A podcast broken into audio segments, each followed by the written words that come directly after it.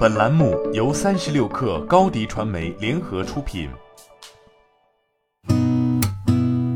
八点一刻，听互联网圈的新鲜事儿。今天是二零二二年三月二号，星期三。你好，我是金盛。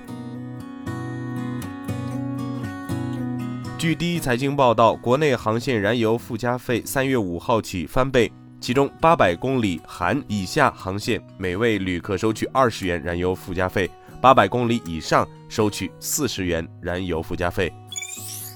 据新浪科技报道，针对裁员传闻，小电科技方面回应称，属于业务策略的正常组织以及人员结构调整，并无所谓裁员一说。最近仍在大量招聘。早些消息从多位知情人士处获悉，小电科技目前正在面临人事动荡，预计裁员约两千人，约占公司总人数的近百分之四十，且未承诺赔偿。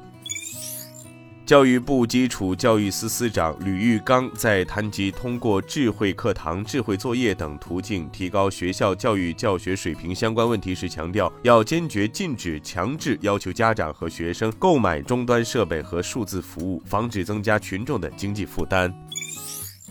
三十六氪获悉，美团外卖发布多项中小商户扶持举措。降本方面，从今年三月到十二月，对疫情中高风险地区经营困难的中小商户，美团外卖实行技术服务费佣金减半优惠，且减半后每单一元封顶。对其他完成费率透明化的困难商户，会结合经营情况、困难程度进行评估，实行技术服务费百分之五封顶。对以外卖经营为主、特别困难的商户，还将进行定点帮扶。据中新经纬报道，从北京市消协网站获悉，北京市消协昨天发布互联网消费大数据杀熟问题调查结果称，有八成多（百分之八十六点九一）受访者有过被大数据杀熟的经历。网络购物中的大数据杀熟问题最多，八成多受访者认为大数据杀熟体现为同一时间不同用户购买相同商品或服务的价格不同。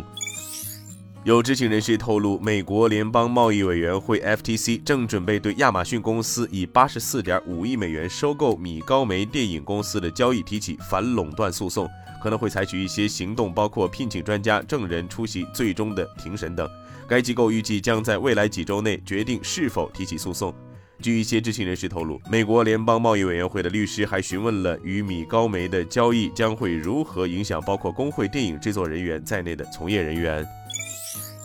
据界面报道，丰田汽车将在周三恢复生产。此前因供应商受到网络攻击而暂停生产。据央视新闻客户端，当地时间三月一号，日本丰田汽车公司因零部件供应商受到勒索软件攻击，决定停止日本全国所有工厂运行。今天咱们就先聊到这儿，我是金盛八点一刻，咱们明天见。